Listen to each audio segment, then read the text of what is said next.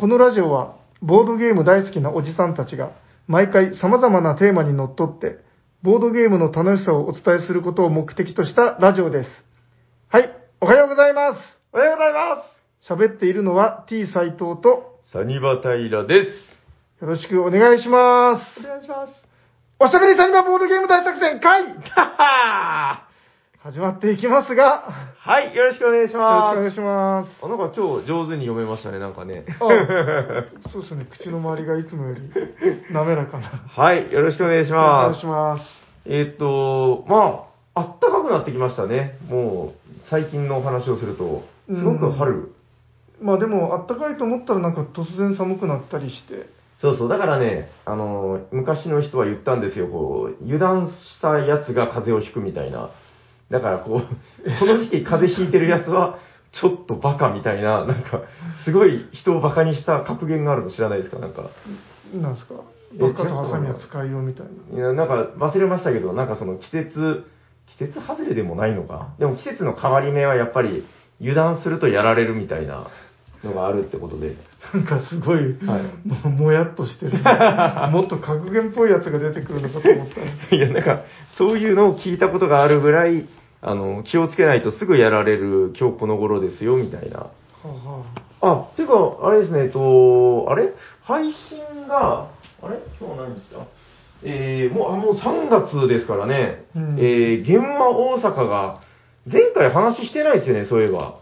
現場大阪。ああ、したかな？開催決定やったーみたいな話してないのしでは？てないかもしれないですね。開催やったーやった 僕たちもフェリーに乗れるぞということで、えー、ゲムマ大阪が、えー開催決定しましたね。はい。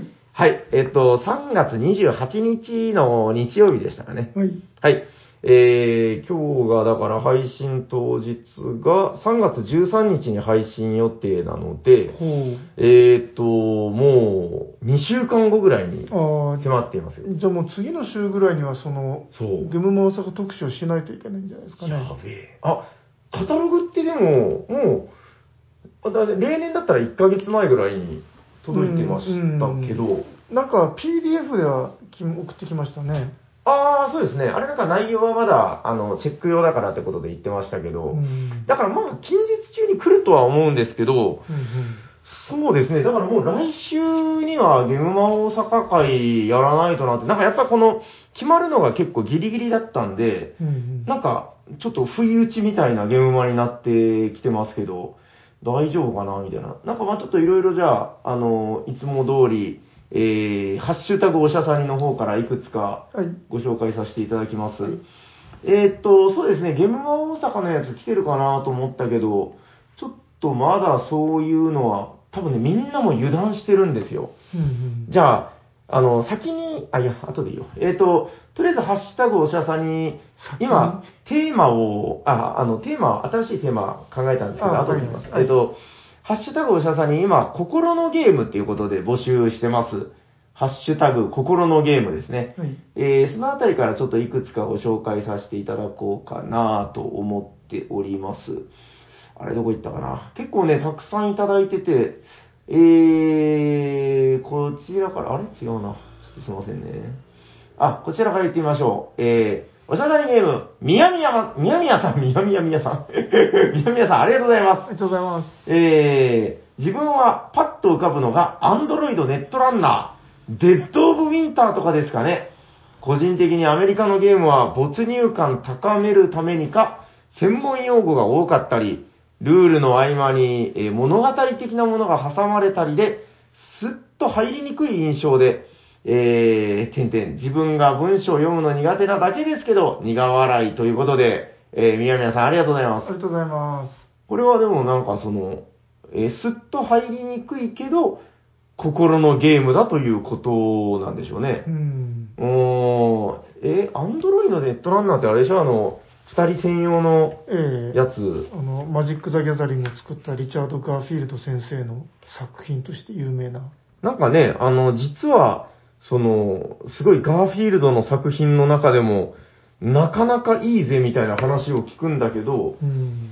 なんか、プレイ人口がそんなにいないっていうのでおなじみの。あでも、アメリカではヒットしてるんですよね、あれ。なんか聞いた話ですけど、あれの大会とかがあるぐらい、うん、ドミニオンの大会とかあるじゃないですか。なんかそういうノリで、うんアンドロイドネットランナー大会っていうのがあるっていう話を聞きましたけどえね。ーいや、自分もやったことないんですよね。結構ね、独特なゲームだってことで。うんなんか面白いんだろうなとは思いつつも。はいはいはいはい。いやー、そうなんですよね。ちょっとだからそのあたりはやってみたいなという感じで。あ、そしたら、あ、すいません。ちょっとこれ、心のゲームじゃないけど、一通。こちら多分初めてじゃないかな。えっ、と、おしゃさんゲーム、まーさん。はい、えー、ありがとうございます。ありがとうございます。えー、私もおしゃさにを聞いて先日ポチりました。これはですね、多分、あ、トムとジェリーカードゲームですね。あの、トムジェリーカードゲームの話したの覚えてます？あええはい。えっ、と、カモンさんがね、えー、つぶやいてくれてるんですけど、そちらに、えっと、これなんていうのかな、返事みたいなやつ。リプライでしたっけ、そそれ本当にあの、お医者さんにツイートなんですかね。あ、いや、ちゃんとハッシュタグおしゃさんに書いてる。そうそう。あの、ちゃんと僕のあの、パソコンが、ハッシュタグおしゃさにで見つけてきたツイートが今並んでるんで。あなるほど。えー私もおしゃさにを聞いて先日ポチりました。子供と遊んで楽しめたというのに加え、値段も魅力的でしたね。ということで、まーさん、ありがとうございます。ありがとうございます。これはね、すごいんですよ。250円ぐらいでね。うん。でも、なくなるまでですよ。自分も、はい自分も買っときました。まだ遊んでないですか？遊んではないですね。あれ、結構いいですよ。なんかね、超名作ですよっていうほどではないんですけど、ほなんかでもカードゲームって、それでいい立ち位置っていうのもあるじゃないですか。う。うんなんか、ライトに遊べることが勝ちうん。とか、うんなんかそういう位置のゲームとして、なんかちょうどいいんですようね。うん、ん。あれ？本当もう一個買おうかなと思うぐらいいいので、うんはい。ぜひ皆さんもあるうちに買っていただければ。はい。で、えっと、一応忘れないうちに言っておきますけど、まーさんは、おそらく初オタだと思いますので、えー初お便りですね。えーおしゃさにでは、初めてお便りを、まあ、よこしてくださった方には、確定ステッカーを差し上げております。えーこれを聞いて、ステッカー欲しいよということだったら、あの、DM か、えー Gmail の方にご連絡いただければ、まーさん、ステッカーをお送りしますんで、お待ちしております。はい。えっと、もう一通、あ、こちらも初めてじゃないかな。せっかくだから初めての方呼んでいきましょうか。はい。えー、おしゃさんネーム、おたふく風さん、ありがとうございますありがとう。ございます。えー、絶版前の最終注文終わってから聞き直していたら、ディプロヘックス注文し忘れていたことに絶望しているナウ。これコロナ収まってネスターゲームズ復活してくれということで、えー、おたふく風さん、ありがとうございありがとうます。ございます。それ本当にお医者さんにあほんとほんとついてるんですか？ハッシュタグおしゃさんにしっかりついてます。はい。おー。これでもお便りのつもりじゃないのかもしれないけど、まあ、関係なく読んでいきましょう。はい。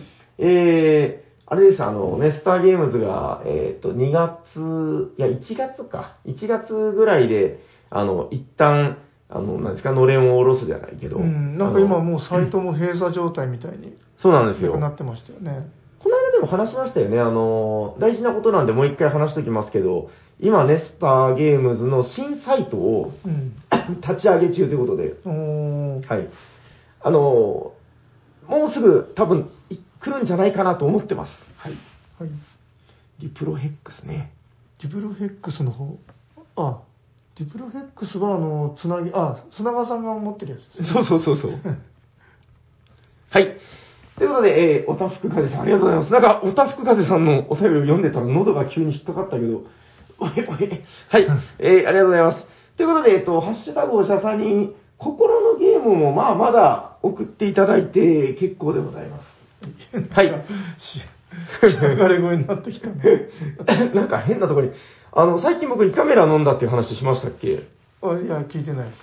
胃カメラ飲んだんですよ。へー。あれめちゃくちゃきつかったですねう。ん。斉藤さんは喉からのタイプですか？鼻からのタイプ鼻からタイプで、やっぱ鼻が良かったのかあ、なタラさん喉から？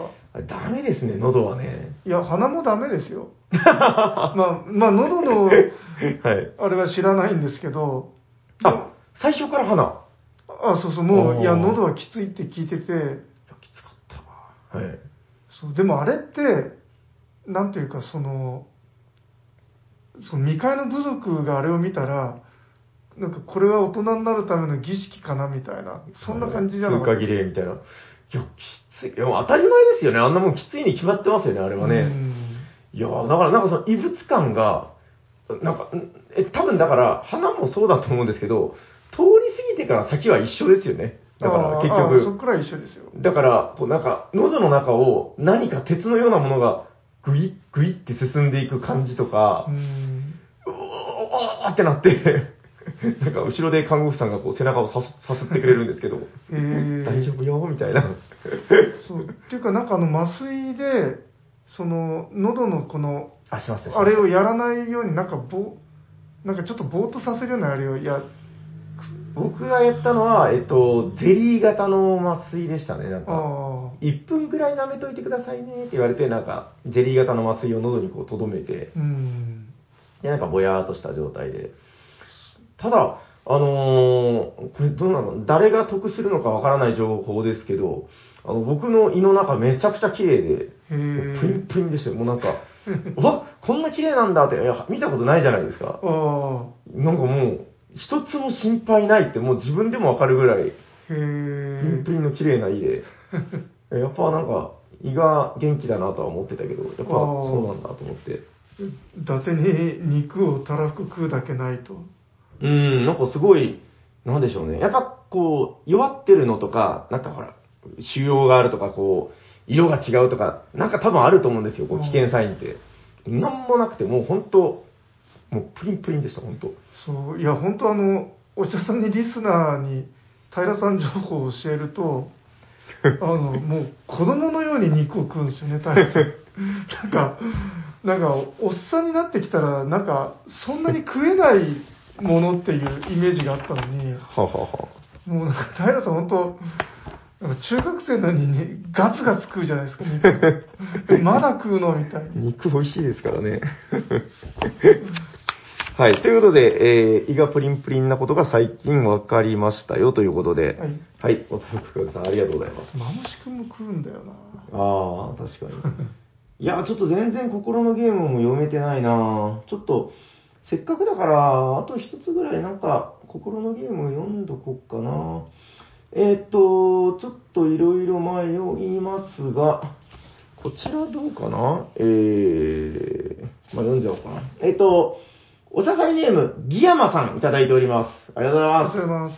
えー自分の意思で買った初期のゲームで一番遊んだのは、スクールパンチ28の黄金の国々ゲーム。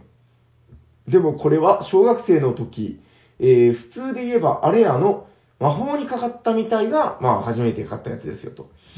えー初心者と遊ぶときは大抵これを持っていきます。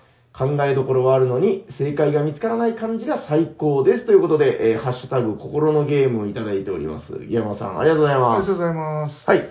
えー、なんだ、スクールパンチとか、だから斎藤さんの世代ですか？うん。えっ、と、ちょっと、あとポケットパンチってのもあったと思うんですけど、ちょへっとー。自分が関連性があるのかな？どれがどれってちょっと結びつけがもうちょっとはい。わかんなくなってるんですけど、はい、はい、はい。自分もなんか小学生の頃に、あの、パカッと開けて、はい、はい。3種類のボードゲームが遊べるっていうのがあったんですよね。それん。結構好きで遊んでましたよ。へー。わかりました。なるほどうん、ね。だなんかあの、結構その、なんていうか、カタンとかカルカソンヌとか、その外国のじゃないとボードゲームと認めないような口ぶりの人って結構いるじゃないですか。はい、はい、はい、はい。初めてやったボードゲーマーみたいな。うん、う。うんん、だからなんか自分その感覚があんまりなくて、う結ん。構昔からやってたっていう印象なんですよね。なるほど、なるほど。まあまあ、それはね、どちらもボードゲームですからね。うんただまあ、海外製ボードゲームっていうなんか、うーん、ジャンルもなんかある気はしてるんですよね。こう、話してる時に明らかに。これは海外製の話をしてるな、みたいな。うん。はい。ということで、えっと、番組では、ハッシュタグおしゃさにで、えー、なんですか、ツイッターでのつぶやきで、えー、ハッシュタグおしゃさにをつけていただいたら、まあ、こうやって、えー番組冒頭でご紹介させていただきます。で、えー、5通採用の折には、カルメンクラスということで、実はね、今日、えー、4通になる方が何人かいらっしゃるので、後でお便りのコーナー後半の時に発表させていただこうかなと思っております。5通でね、カルメンクラスという、なんか謎の栄誉が与えられますんで、はい、カルメンクラスに到達した方には、カルメンクラス特別ステッカーが与えられるという、驚きのね、はい、そういうのもありますんで。あ、すいません、あと、あの、言い忘れました。おたふく風さんも、えー、初オタ扱いですので、えー、番組の方に DM か何かでステッカーくれということで言ってくださったら、初オタステッカーを確定で差し上げます。えー、ご連絡お待ちしております。じゃあそろそろ本編いきますかはい。えーと、じゃあ今日は斉藤さんに振ったらいいかなはい。よろしいですかはい本日のテーマは何ですか斉藤さん本日のテーマはこちらです。てですてん。木を切る時間を8時間与えられたなら、あなたら、あなたなら何時間斧を研ぐ？です。イエーイどんどんどんどんどんどん。もう一回言いましょうかすいません、もう一回いいですか？はい。えっと、木を切る時間を8時間与えられたなら、あなたなら何時間斧を研ぎますか？はい。えっと、これは多分、タイトルにこれを出しても、あの、みんなわからないぐらいの、じゃあちょっと意図をまず教えてください。ああ何ですか、これは？えっとまずこれはあの、リンカーンの、はい。えっと、さっき調べたら第16代って出てきた。第16代アメリカ大統領リンカーンのはい有名なエピソードで、うんうんうん。えっと、木をちぎる時間を8時間与えられたら、はいはいはい。リンカーンさんは、うんうん。そのうち6時間斧を研ぐそうなんですよ。はあはあはあはあはあ。で、残りの2時間で木を切りますよと。うんうんうん。なるほどなるほど。で、これって、えっ、と、あの、よくあの、ボードゲームで、能力を上げるか、はいはい、はい。得点を取る行動をするかっていう、どっちに行くかっていう選択があると思うんですけど、うんうん斧を研ぐっていうのは、能力を上げる。うん。おー、あーおー、おー、イエスイエス。で、木を切る行動は、その勝利点を稼ぐっていうか、その勝利条件を満たすための行動。なるほど、なるほど。はいはいはい。で、その配分をどんな風にしますかっていう話を、なるほど。これはだからすごく面白いテーマなんだけど、あの、うーん、そのテーマ名が正しいのかどうかよくわからない。まあまあ、えっと、あでもまさにそういう話なんですね、リンカーンさんの言葉というのは確かに。で例えばまあ8時間あったら、もう一切研がないで、初期状態の全然切れないものをひたすら8時間こうやって、うん。もういいわけですし、ゴッゴッゴッゴッって、もう、切れ味は悪いけど、はいはい。そう。あるいはもうその、残り15分まで研いでて、はいはいはい。もう、15分ぐらいで切れるのはスパスパにこう、うーん。チューンナップしてて、それで一気に切るっていうやり方もなるほど、なあるるほど。のかなと。おー、なるほどね。いや、でも、割とそうですね、その、うーん、いある一定以上の戦略ゲームになると、多分、結構いろんなゲームにその考え方っていうのは出てくるんじゃないかなって思いますけど、なんか、例えば、具体的なやつで言うと。具体的に言うと、えっ、と、この間あの、エルドラドやったんですよ。おー、国はいはい枝先生のデッキ構築。素晴らしい、はい。エルドラド。で、あれ、その、いきなり進み始めて、うん、うん、うん。で、なんか遠回りしたり、その苦労しながらも、とにかく進む、どんどん進むっていうやり方もあるし、うん、うん、うん。だけど、あの、多分強いのは、最初はその、す弱いカードを捨てたり、あとそのお金をどんどん稼ぐカードを買って、うんうんうんデッキをある程度強くして、いけるとなってからこう進み始めた方がうんうんうん。強いと。はいはいはいはい。あの、初期セットだったかなあの、エルドラドをさ探してっていうタイトルで日本語版出てますよね。ええあれの、なんか、推奨セット、初期セットだったと思うんですけど、はい。デッキ圧縮する、あの、マスがあるじゃないですか。えあれが、なんかもう、すっごいやらしい、なんか、外れにあるんですよね、なんか。あもうここに行ったらものすごいロスでしょ、奥さん、みたいな。うん。でも確かそこに行った斎藤さんが、なんか後から、ものすごい猛チャージで逆転したみたいなのを見た記憶が、そうですね。でもまさにそういうことですよね。うん斧を研ぎに行ったという。そうそうそうそうそう。んそう、ただ、あの、やりすぎると、あで、えっ、と、ついこの間、2、3週間前もやって、はいはいはい。でまた同じようなやり口で、やっぱ勝ったんですけど。ああ、勝ったんですね、やっぱね。うんうんそうた、だ、あの、やっぱりやりすぎてしまうと、はいはいはい間に合わなくなっちゃう。うん、うん、うん。そのやっぱ、その遠回りしてる分だけ、どんどんその先に越されてるんで、はいはい。どこで見切りをつけて、その木を切りに行くかっていう。はいはいはいはいはい。これはだから、その、いわゆる、ボードゲームのプレイヤーとしてのセンスの話になると思うんですけど、うんあのーなんか最近ちょっと聞いた話というか、あ面白いなと思った話で、あのー今サニバでテラフォーミングマーズがめちゃくちゃ流行ってるんですけど、うん。そのテラフォーミングマーズコロニーズっていう拡張があるんですよ。うんでそれはなんか、えー、テラフォーミングマーズは大体だから火星がテあのテーマというか舞台ですけど、えっと、火星の衛星っていう言い方でいいのかな？コロニーだから。うんん？まあいいや、コロニーが、その周辺にあるコロニーが拡張要素として加わったと。でですね、あ聞いてたらめっちゃ面白そうなんですよ。その、コロニーに出資すると、こんな勝利点入りますよとか、うんえっ、と、コロニーに出資すると、追加の資源がこんなもらえますよとか、うんあ明らかに面白そうみたいな。うんで、その遊んだ人から話を聞いたんですけど、あの、初めてじゃあ俺たちがコロニーズをやった時、めちゃくちゃ時間がかかりましたよと。うん4時間とかかかりましたって言ってるんですよ。で、あの、えーそれはえらいかかったねって言ってたんですけど、うんどうも聞くと、その、テラフォーミングマーズっていうのはだからゲームの終了条件最終目標として、あの、温度を上げるとか、酸素濃度を上げるっていうのが、これが、まあ、終了に向かう目的であり勝利点なわけですけど、うんみんなそこに行かずに、うんうん楽しそうだからコロニーズばっかり、その、アクションを行ったらしいんですよ。ああテラフォーミングコロニーをやってたと。そう、だから、なんか結局、なんか途中で気づいたらしいんですけど、あれなんか終わりに向かってないね、みたいな。ほのかに勝利点を得たりとか、なんか強そうな資源を得たりはしてるんだけど、うん結局火星はなんか真っ赤な人の住めない星のままみたいな。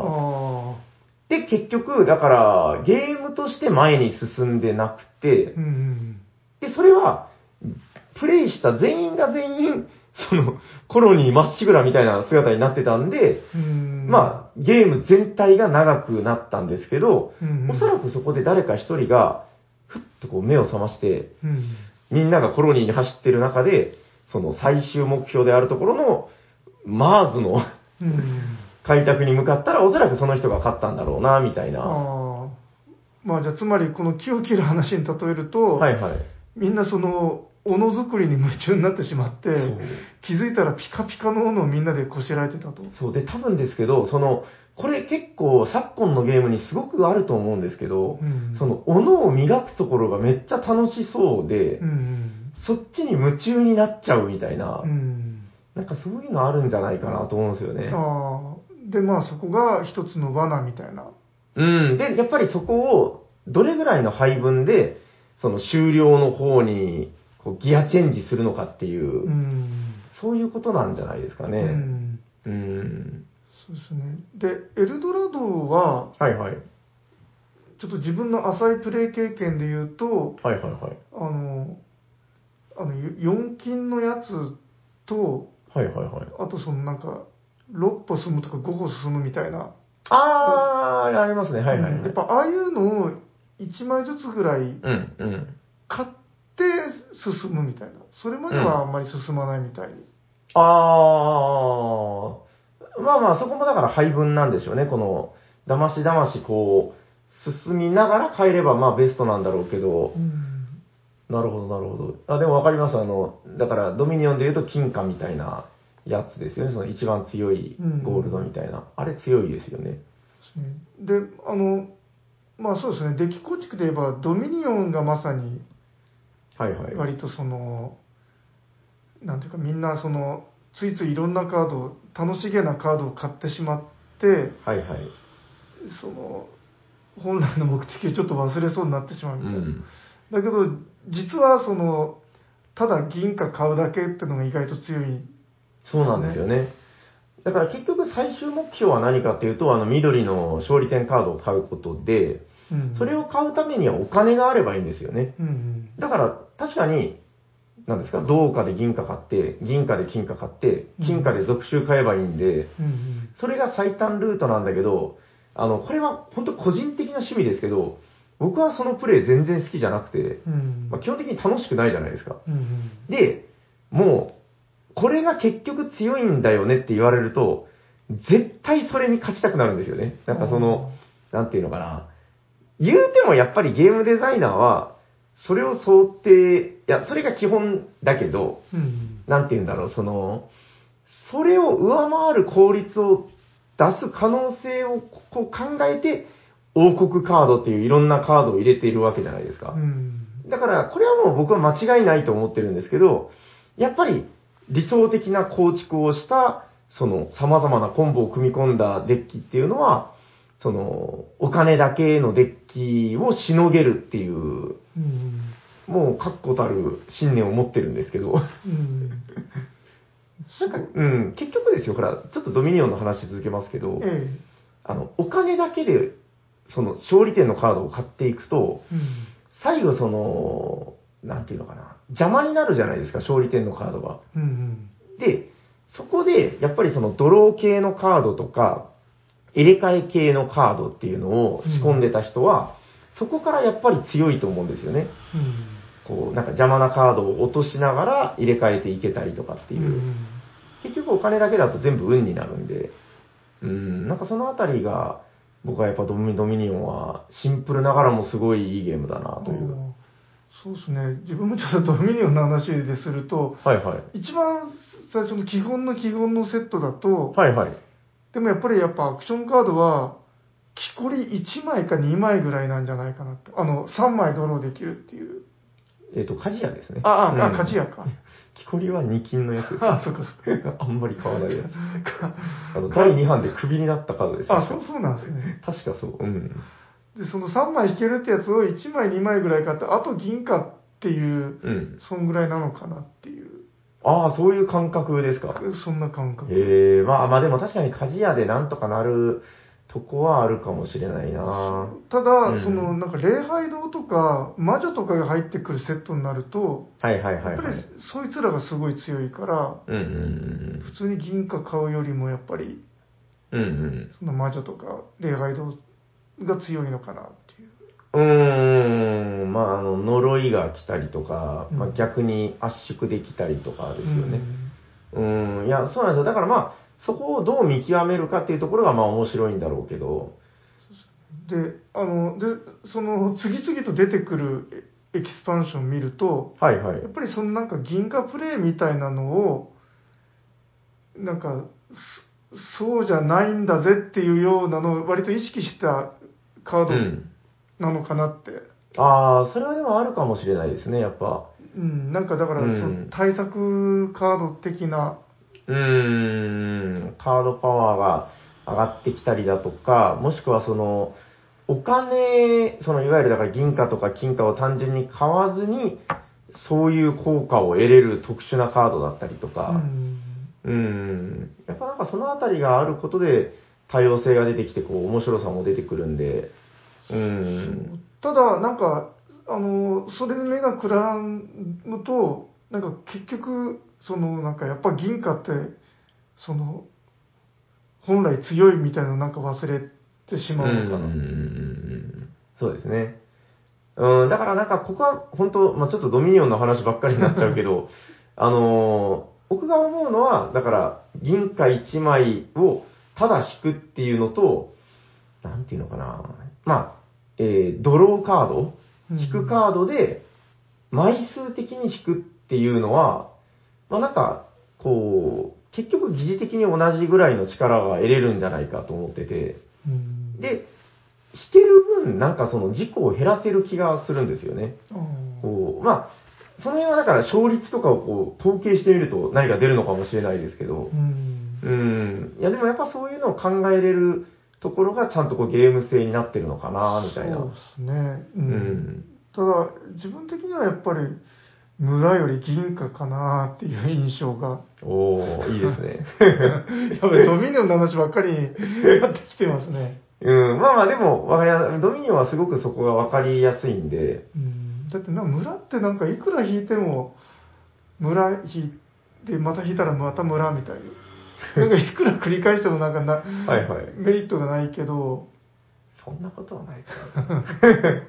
村の良さは、いやもう本当ドミニオンの話しかしてないけど、村の良さは結局その、全部引き切ったことで、あの、デッキの中に8金入れとけば勝てるっていうところだと思うんですよ。うんなんか結局だから3金をめっちゃ入れたりとかしなくても、引き切ればそこに8金入ってるから、で、まあ、毎ターンそれを引き切れば絶対毎ターン買えるんで、まあそこの、なんか多分、こうプレイングの違いなんですよね。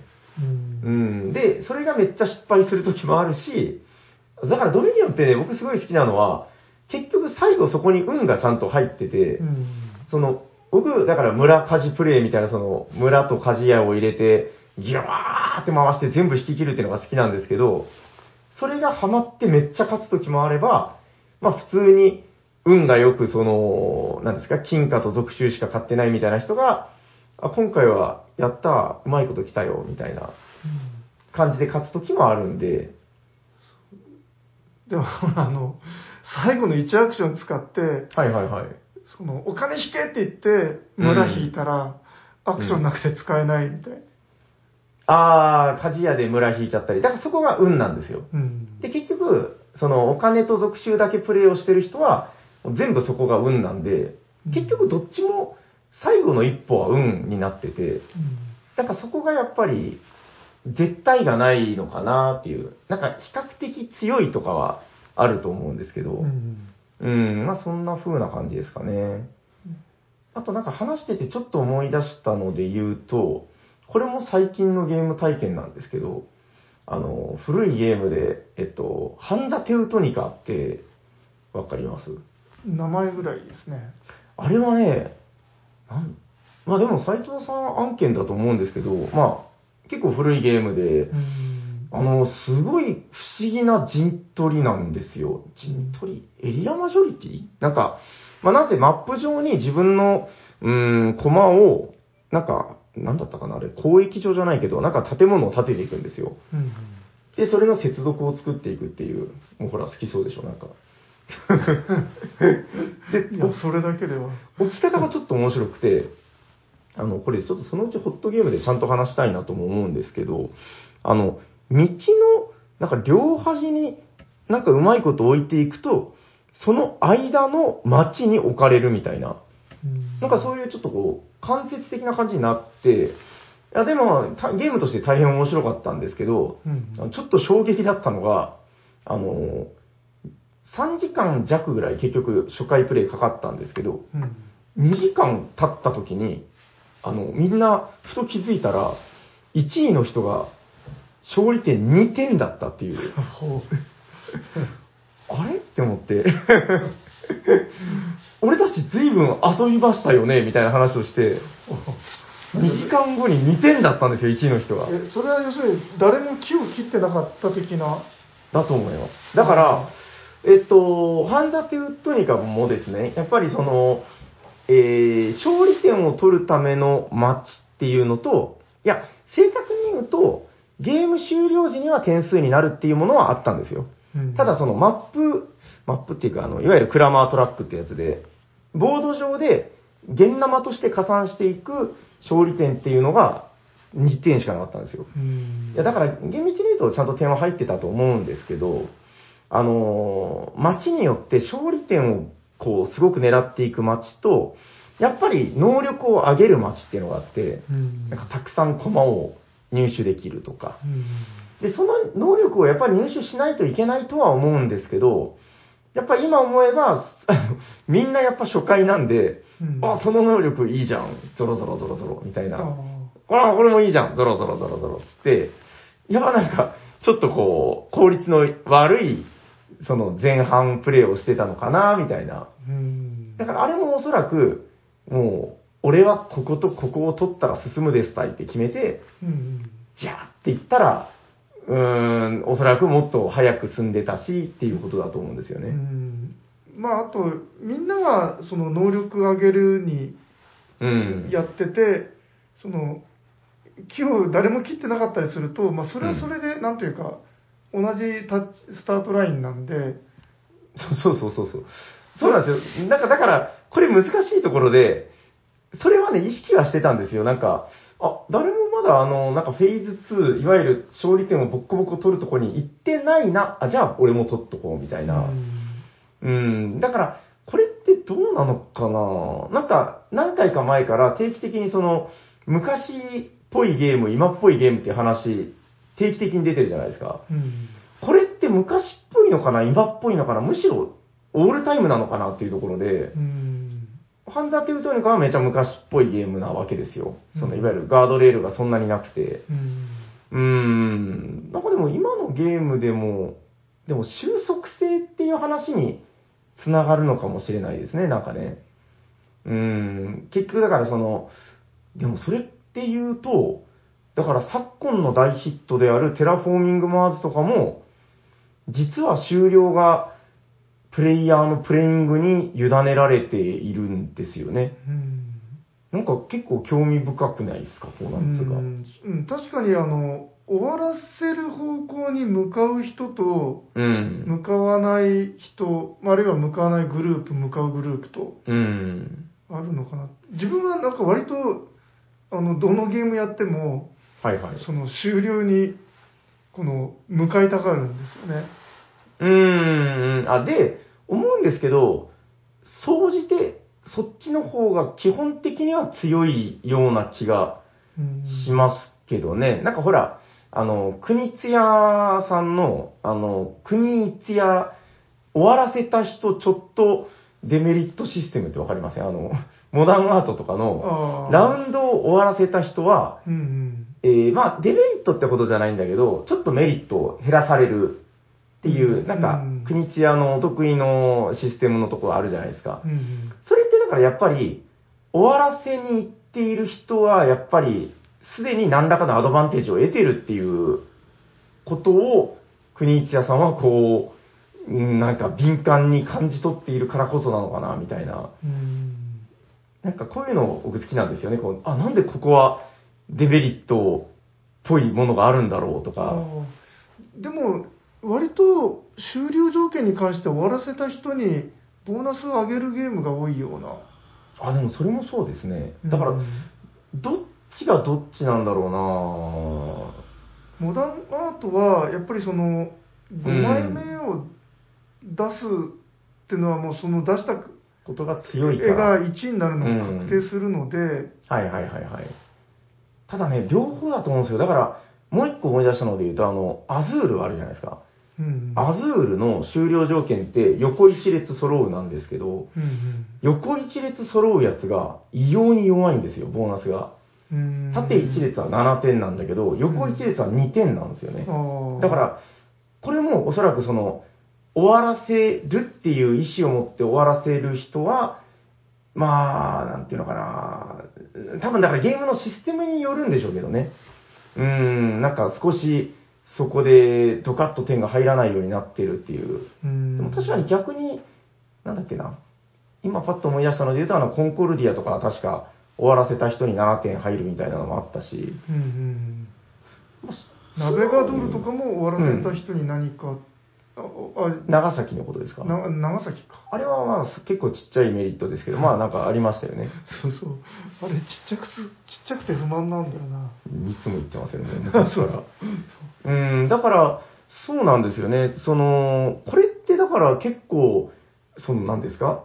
終了トリガーを引いた人にメリットを与えるゲームと、なんかそうじゃなくて、むしろ少し低いものを与えるゲームって、多分なんか、あるんですよね。このなんか、なんだろう、設計思想というか、うんそう結構面白い。いなぁと思いますけどね。ん全然なんか具体的なことは言ってないけど。そうですね。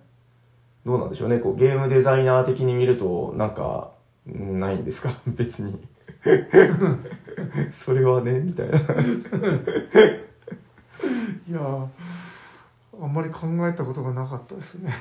うーん。あの、単純に、だから、点数目標、まあ、例えばだから、斉藤さんのトリックと怪人っていう素晴らしいゲームだったら、まあ、点数を取ることが終了条件じゃないですか。ええだから点数を取るゲームっていうのでは、なんかあんまりそういうのは関係ないような気がそうですね。しますね。ただ駆け抜けてゴールテープば切ったバーンで終わりなんで。うんあとよくあるパターンとしては、規定ラウンドやったら終了っていうのも、まあないですよね。そうですね。それはだからもう一番簡単なというか、その安定感のある収束性のうん付け方なんでしょうね、なんかねそうで。すね。で、その、ある条件を満たしたら終了ってパターンだと、うん。その、やっぱりそのプレイヤーのプレイによって長引いたりすることもあるし、うん。そのすぐ終わることもあって、そうなんですようね。ん、で、そこの、あれですよね、その、方向づけは、ぱりそのデザイナーの腕が、そうでしょうね。うん、そうか、でも考えてみたらあれですね、その、ある一定の勝利点を取ることが目的ですっていうゲームも、だからそうなる可能性があるってことですね、うん普通に。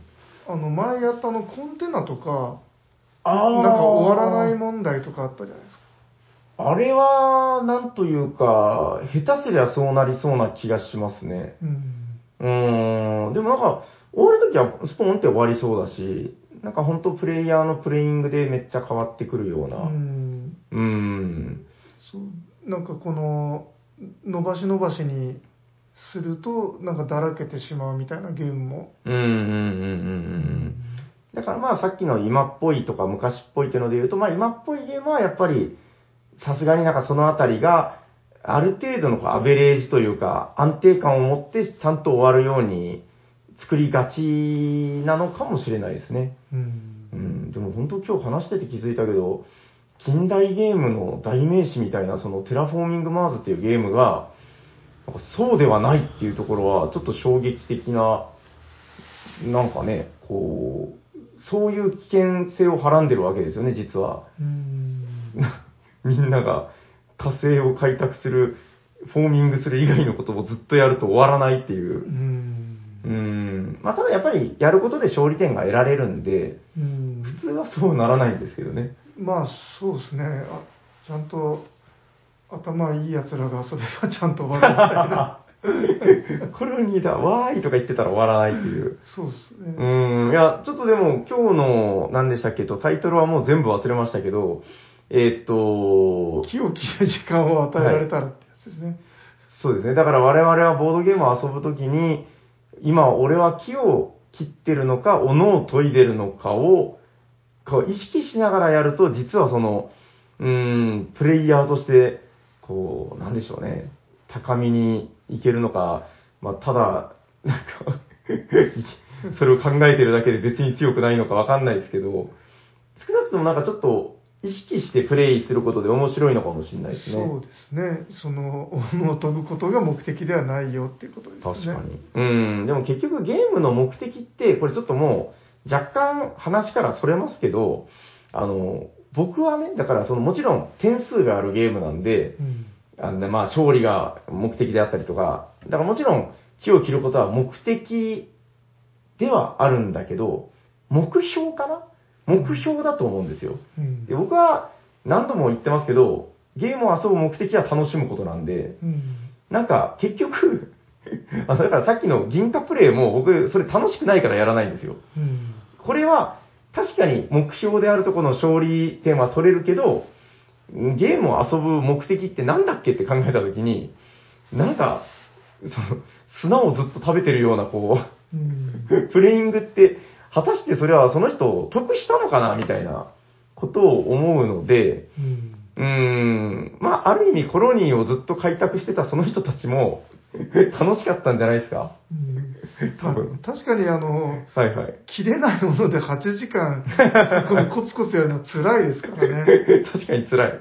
でもそこにもし喜びがあったならその人たちは多分幸せだったと思うんですよ。うわ、切れねえって言いながらこいや終わった後あ筋肉ついたなう、ゲーム金がついて。いやーでもなんかいいテーマでしたね今日。なんか割と面白かったというか。へんてこなテーマでしたうーん。まあでもゲームのすごく根幹的なシステムの話なんで、なんかもし聞いて、俺はこう思ったぜみたいなことがあれば、お便りなんかいただければ嬉しいかなと思います。はいじゃあ本日のメインテーマはこんなもんでいいですか？はいえっと、メインテーマ名は、木を切る時間を8時間与えられたなら、あなたら、あなたなら何時間斧を研ぎますか？はい、ちょっと、あの、公開するときには多分変わってると思います。はい、ありがとうございましありがとうございた。ましじゃあ、次のコーナー行きましょうか。た。はい。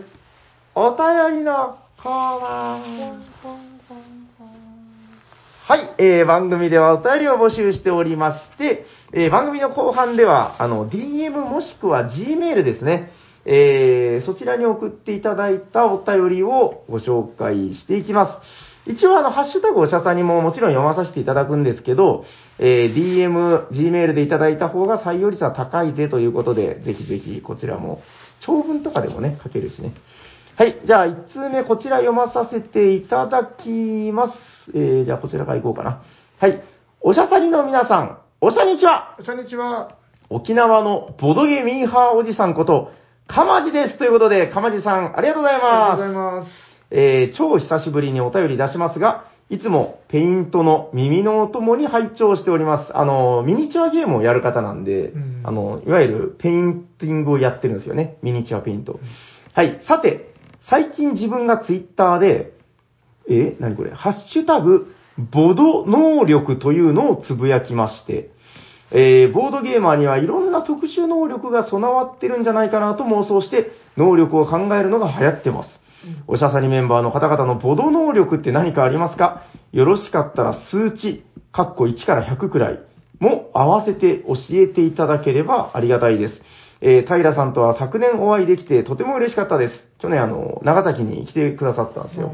でももうほんと短時間しかね、あの、なかったんで、ちょろっとだったんですけど、えー今度はちゃんと遊んで収録までできたらいいなと思ってますのでよろしくお願いします。ぜひぜひ。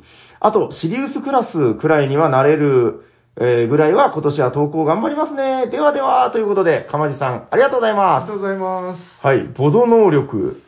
何ですかね。あの、麻雀牌を触っただけで識別できます。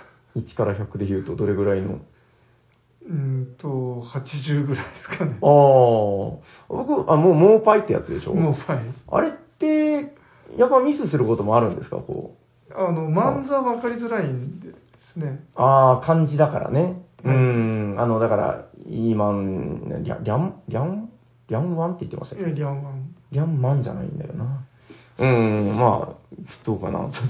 まあ、ボード能力って言っていいのかどうかわかんないですけど。ただ、あれって役に立たない能力なんですよね。はいはい。あの、別に分かったところで、だから何って感じで、まあむしろあの、その反応しちゃうことがあったりして、自分ああが欲、しい範囲だなと思った時に、このピクとか。ぬるりと来た時とかに。ああ、まあ、麻雀、麻雀パイの。まあ、で、なんかあの、だから、えー全然この話膨らまさなくてもいいんだけど、あの、木駒のやつとか、ポンプレットとかでなんかついやっちゃうんですよね、あの、サワサワサワってやって。僕できないんで、ああれでもコンプレート掘ってない、いや、掘ってますよ、あれ。あれ？掘ってます、掘ってます。なんか、え、掘ってますよ。あれプリントじゃなかったでしたっあれ？いや、確かコンプレットはリ、あ、違ったかも。いや、なんかでも、あ、コンプレットじゃなかったかな何かでやるんですよ。そので、ぬるりと来たぜとか言うんだけど、そんなのないんですよね、その。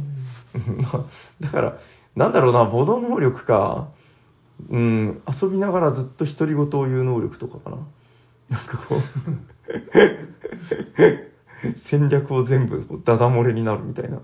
け 考えが全部 口に出てる。そうそうそうそう。いや、なんか、でも、そうですね。ああれじゃないですか、あのはいはいカウンティングとか。ああ、カウンティングボード能力か。僕、ハイムですけど、うんやります？いや、やらない、やらないっていうか、まあ、その、やれますっていうの簡単なやつ、は覚えますけど、うんああ、あれまだ出てないなとかうね。ん、うーん。そんな、なんか、この計算が必要なよやつはしないですよね。ああ、思い出しました。僕はあの、勝った時に思考を踏む能力ってのがあって、結構強めの思考が踏めるんで、ほ 最近で一番気持ちよかったのは、あの、ノバルナで斎藤さんに勝った時の思考ですかね。思考は結構いけますよ。85ぐらいはいけるんじゃないかな。そんなに、あの、ボロい、ふあの、廃屋みたいなところでやってたら多分、あの、板を踏み抜いてしまうぐらいの思考が踏めるんじゃないかなと。すげえ持ってる気がする。あの中国憲法では、その、だから床を、床の板を割るぐらいまで、こう、踏み込みを強くしなさいっていう教えがあって、はい。はい。だから、あの、勝利した時には、バッて立ち上がって、ダーンって、これあんまりやると怒られるので、控えめにしてください。すごい、う、うざい。そうですね。ちょっとなんかこんなことを期待していたのかどうかわからないですけど、えー、またちょっと、ボード能力、ちょっといまいちなんか、いい、あれ出てこなかったんでう、んあの正解教えてください。はい。き記憶とかですかね。メモリー系がめっちゃ強いとか。あー、メモリー系ね。あーでも、ありますよね。僕逆に低いボード能力っていうので言うと、あのー、あれなんだっけな。なんかね、えっと、人とこう、合わせるやつ、あーなんだ、大喜利系とかの、うん。あの、誰々さんが言ったやつはどれでしょうとか、あなんかそういうのを当てるやつが、ジャストワンとかだったかな。なんか、全然僕と同じ感性の人がいないんですよ。なんか、あ、あ、あの、あれとか、あなんだっけ、あの、写真を、あー、えっと、あ、ああれでしょ、あの、だから、あの、去年の大賞を取ったやつ、あれ大賞じゃなかあったです。じゃなくて、えっ写と、真のやつ？名前が出てこないな、なんか、似たようなやつを2つ組み合わせる。あ、えっと、適当な関係？ああ、適当な関係もまあそうかもしれないな。なんか、そうなんですよ、その、これだろうと思ってやったやつ、大体あの人とすれ違うっていうので、うん非常にその、なんか、人とそういうワード系のゲームで共感する能力が低くて、あ適当な関係あれ面白かったなあれめちゃくちゃ面白いですよ。なんかうん最近の本当、なんて言うんだろう、ああいうコミュニケーションゲームでは僕はやっぱピカイチだと思いますけどね。うん買ってないんですよね、あれ。あれちょっと手に入るうちに買っといた方がいいですよ。うん。あの、何を隠そう、サニバにあるのもマジモリさんのマジモリゲームズなんで、あちょっとあれだけ気に入ったから自分で買わなきゃなと思ってるんですけどあ。。はい。ということで、えー、かまじさん、ありがとうございます。ありがとうございます。はい。それでは、えー、2通目参りましょう。こちらです。えー、どうも、マキですということで、えー、マキさん、ありがとうございありがとうまございます。す。さ、先に来るパターン珍しいですね。えー、皆さん、おしゃにちはということで、おしゃにちは。確かに珍しい。自分の名前出すのがこうグッと来てるという。はい、えー、唐突ですが、おしゃさにの皆さんは、ビッグボックスっていう言葉に惹かれませんか？えー、私はイスタンブールもバロニーも K2 も、ホイホイ釣られちゃってますよと。えー、持ってない拡張が同梱されてるのはもちろんですが、コンパクトになるのも嬉しいですよね。最近は国内だけでなく、海外でも名作のリメイクや、えービッグボックスでバンバン出てるので、これはもう、私が欲しい日本語版ビッグボックス選手権をやるしかないかなと思います。というわけで皆さんのご意見をお聞かせください。えー PS もちろん存在していないものでも OK です。ちなみに私は郵便馬車、ランカスター、サンダーストーンのビッグボックスを日本語版で出してほしいですね。ではでは、ということで、マキさん、ありがとうございまありがとうございます。す。ビッグボックス、どうですか？自分一個も持ってないかもしれないですね、ビッグボックス。なんか、その斎藤さんのその収集癖って拡張は好きじゃないですか？えあれですかね、先に買っちゃってるからですか？それとも、拡張と基本をこう集めていく選択肢と、ビッグボックスっていう選択肢があっても、ビッグボックスは買わないっていう主義ですか？えうんいや、なんかあの、だんだん欲しくなってきてしまって、うん。例えば、2つぐらい拡張買って、はい、はい、はい。で、あの、ななんかだんだんこう、欲しくなってきて、うんで、気づいてみたら全部揃えたみたいな。ああ。だからあんまりいきな。り全部揃えようっていう。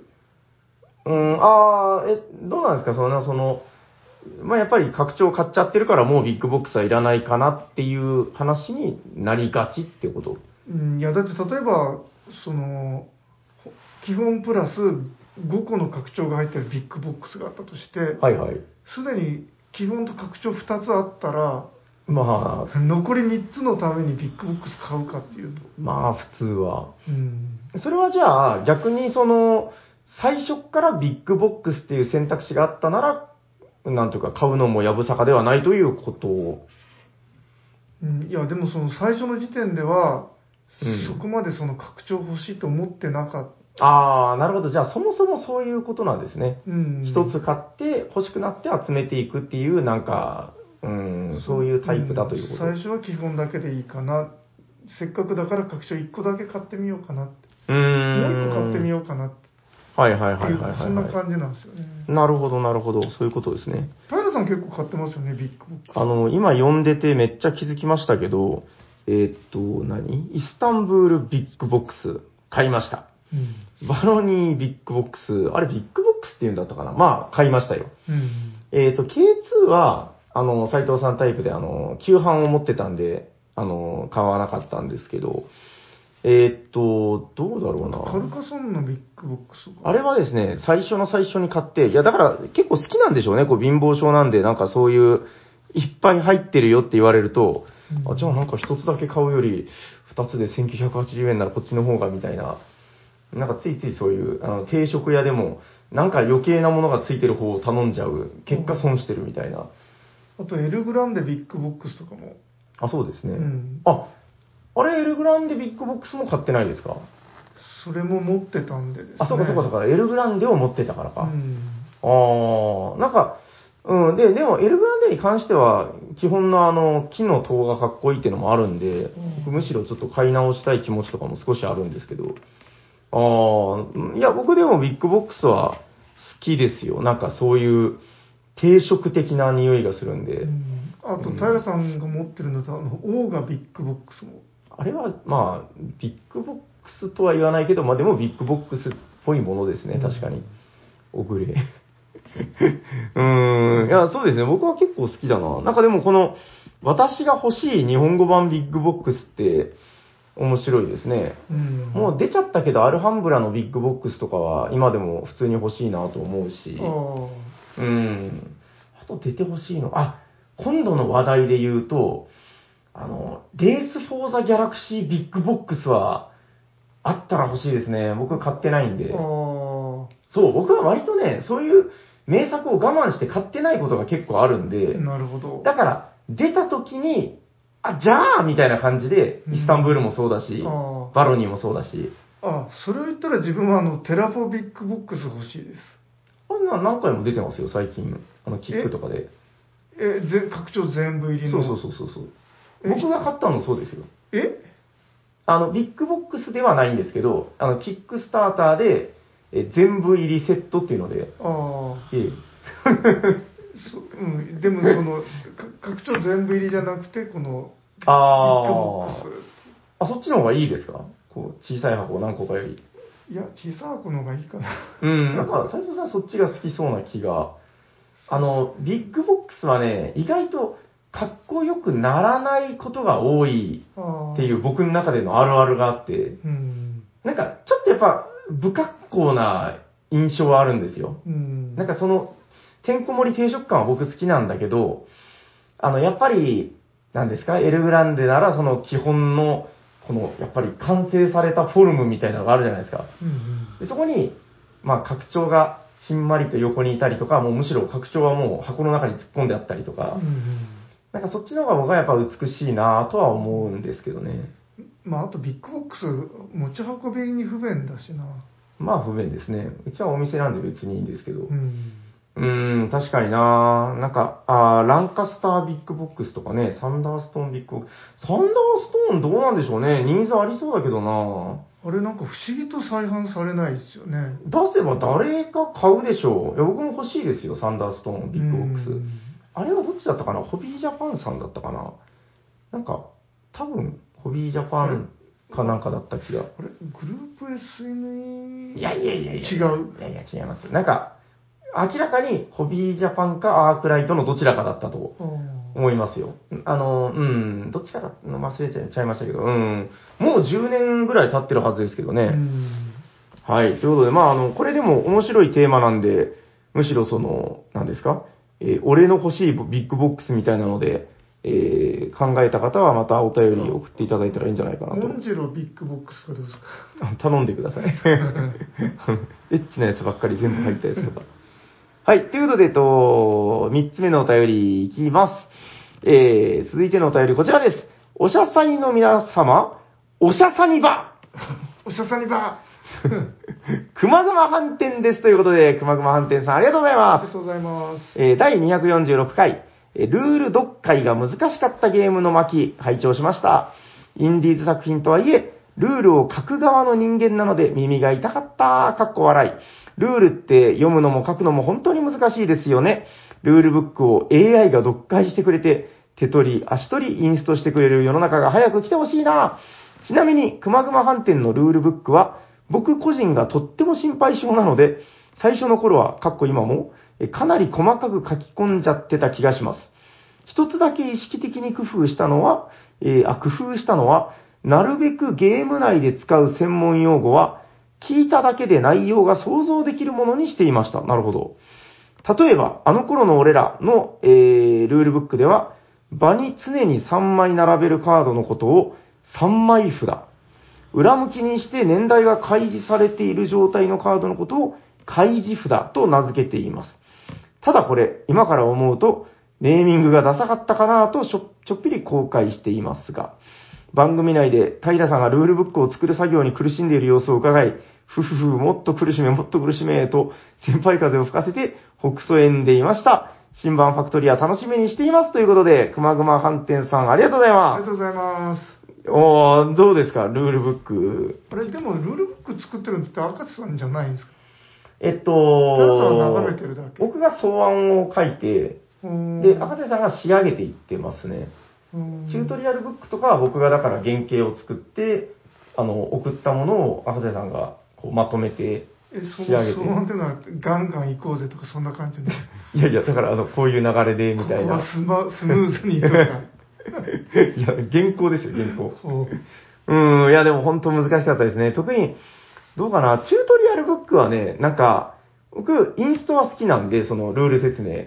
なんか、チュートリアルブックは逆にスムーズに思いつけるんですよ、こう。ううん自分が、その何ですか、チュートリアルインストって、だからいわゆる、もう遊ばせながらインストしていくっていうことをやることを想定したら、ここでこの情報を開示するよなとか、ここでこう言うよなっていうのはもう簡単に思いつけるんで、パッパッパッと出るんですけど、普通のルールブック作れっていう方がなんかきつかったですね、なんかね。あなんか、隙が、なんていうんだろう。ダメじゃないですか。ーうんルールブックって、隙を見せてはいけないみたいなうん。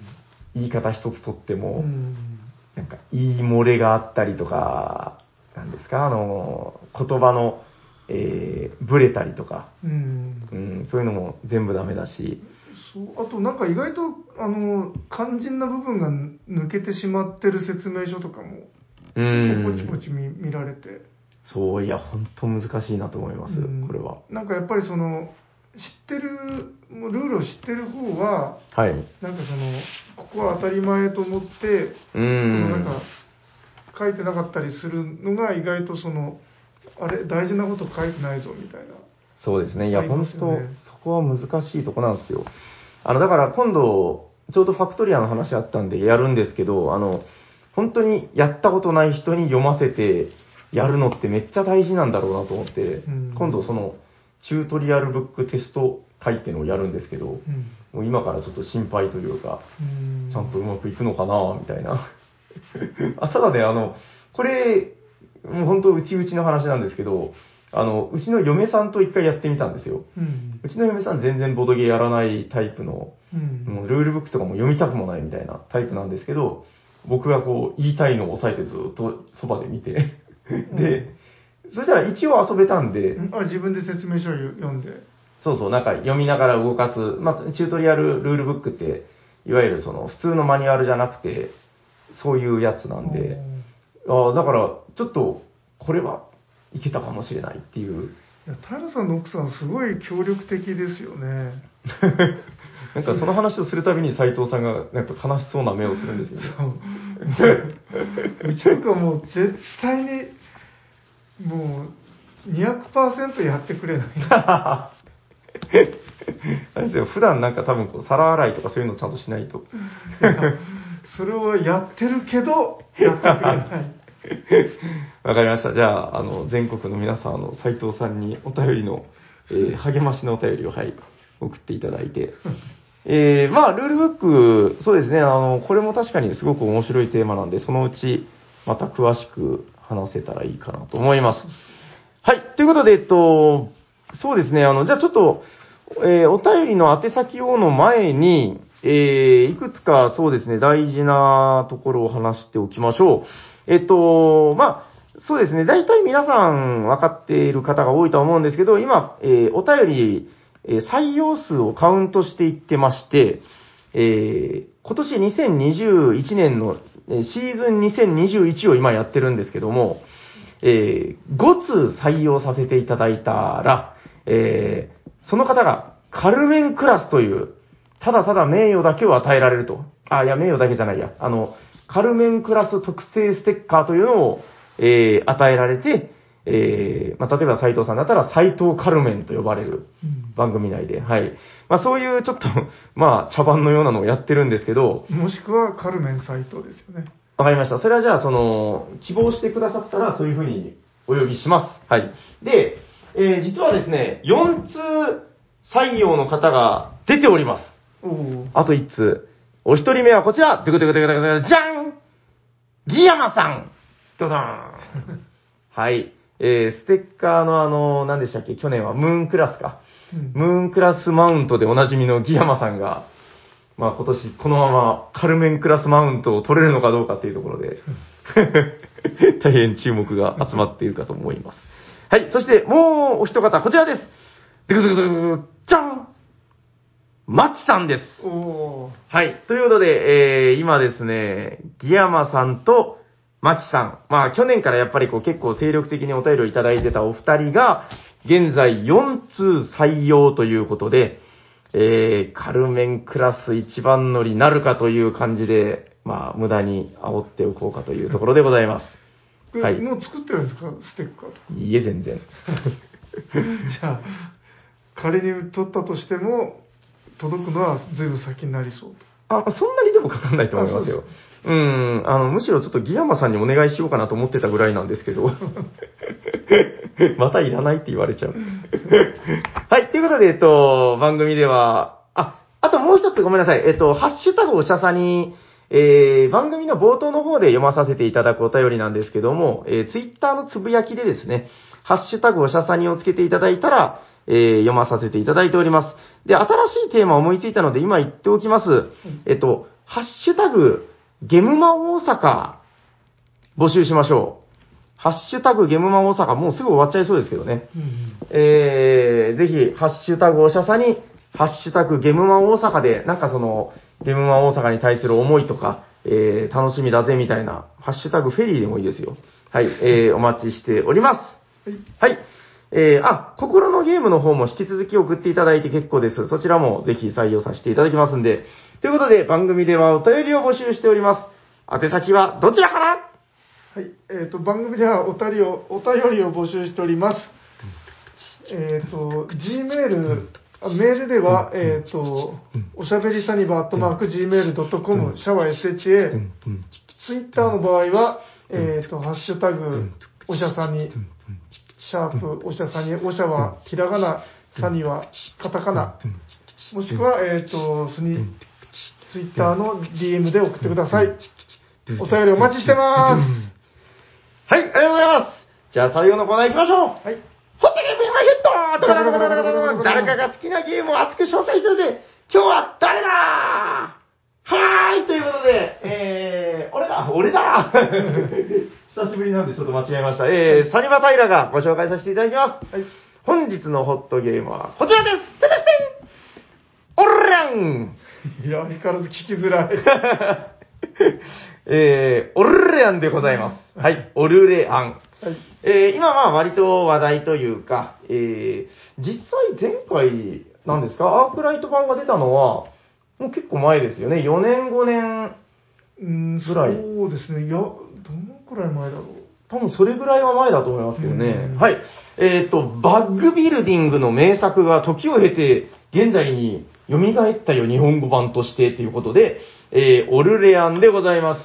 これがね、あのー当時、アークライト版で出てた時に、うん。一回だから僕持ってなかったんですけど、あの、うん遊ばせてもらったことがあって、で、あの、当時は、どんぐらいかな？僕の中で言うと、まあ、確かに面白いね、うん、ぐらいの感じで終わってた記憶が残ってたんですよ。うん。でもなんか今回、すごい、なんていうんですか、こう、みんな騒いでたんで、なんかそわそわして自分も欲しくなって買っちゃったんですけど、うん。あの、これ、改めてやると、やっぱめちゃくちゃ面白いなということで、えー、なんかむしろちょっとこれで一回特集やってもいいかなと思ってるんですけど、ほうあの、拡張がたくさん同時に出たんで、うん。えーそのあたり含めて話してたら多分もう10分とかじゃ終わんねえよみたいな話で、今日はオルレアンの、うーん、基本的な魅力っていうところだけちょっとご紹介していこうかなと思います。ここれどうしたんですか？このプラスチックのケース。はいはいはい。こちらも話していきますよ。えっ、と、まず、オルレアンバッグビルディングっていうことなんですけど、あのーなんかね、自分の布袋を持っていて、で、その布袋の中に、それこそドミニオンみたいな感じで、えーデッキ構築みたいな感じで、えータイル、タイルチップかな？まあその、職業、うー人物が書いてある職業チップみたいなものを、なんだったかな随行者とか確か言うんですよ。を自分の布袋にどんどんどんどん、えー雇っちゃ入れていくと。で、入れたやつを、まあなんかラウンド開始時みたいな時にこう、一定数引くんですよね。で、引いたやつっていうのが今回仕事をしていきますよみたいな感じのゲームになります。えっ、と、ただね、なん、なんでしょうね、その、まあもちろんだからバッグビルディングなんで、その自分の布袋を育てていくっていうところはもちろん面白いんだけど、なんか、それ以外の部分で、ものすごく、なんて言うんでしょうね、こう、独特な面白さを生み出している、結構オリジネーター的なこう、システムがたくさんあるなと思ったんで、そのあたりをこう、いくつか今日は話させていただこうかなと思います。はい。えっと、まずですね、じゃあ、うん、引き出したその、何ですか、え自分ところのチップ、仕事する人たちですね。えこのおじさんたちは何に使うかっていうと、まあ、いわゆるワーカープレイスメントみたいな感じで、その自分の布袋から引いたやつを、まずは市場ってとこに置くんですよね。で、置いたやつを、なんかいろんなその、えー仕事場があるので、村ってとことか、大学とかね、農家とかありますんで、まあ、対応するところにお仕事に行かせますよと。で、まず最初にこう目につくのは、じゃあ例えば農家っていうところで、まあその、二人仕事に行かせないといけないんですけど、まあ対応するやつを仕事させると、農民が手に入りますよと。これいわゆるだから、そうですね、えーそこに仕事に行かせると、手持ちの、まあ、チップが増える。だから、さらに引く、引けるものが増えていくっていうことですよね。仕事する人が増えていく。まあなんかワーカーを増やすような感覚だと思うんですけど、そういうところがたくさんあるんですよね。自分の個人ボードに、まあそういうその、えーワーカーのその置く場所っていうのがあって、えー農民を雇う場所だったり、なんか兵隊を雇う場所だったり、これのどの人を増やすかですごく戦略が変わってきますよと。で、ここの組み合わせっていうのが、ものすごく絶妙にできてるなとやっぱ感じました。なんかそれぞれ、農民には農民のできる仕事があるし、なんかね、黒が何だったかな？えっと、なんか商人みたいな人かな？商人には商人の得意な仕事があって、で、この人を雇うと、こっちの人が雇えるようになるみたいな、その、明確に道筋がわかるんですよ、見ていくと。だから、こっちのなんか強いワーカーを得るためには、まずこの色を増やしていくと、よりそれを雇いやすくなっていくみたいな。で、その兵隊っていうのを雇うと、マップ上で自分の駒が動かせるようになっていくとか、建物を建てるようになるみたいな、それぞれに得意なことっていうのがあるんで、それのどこを狙っていくのかっていうのがまず一つですよね。で、あのー結構面白いなと思ったのが、このワーカープレイスメントみたいに、自分の雇ったやつっていうのをこう、マップ上に、うん、仕事をさせに行くんですけど、なんか、大体が、ほとんどのとこが、一つで仕事ってできないんですよ。例えばさっき言った農家で言うと、青いワーカーと、えー、茶色のワーカーが二人揃って初めて仕事をすると。で、これがですね、一気に揃えなくていいんですよね。だから例えば、ああ、今回引いた中には青しかいなかったな、みたいな感じで、青だけとりあえず置いとこう、みたいな。で、次のターン、次のターンでこう茶色を引いてきたら、そいつを送り込んで初めて完成してアクションを実行するみたいな。だから、なんかその、待機させておく、ワーカーを待機させておくみたいなことが、ずい、なんか、あちこちでできるわけなんですよ。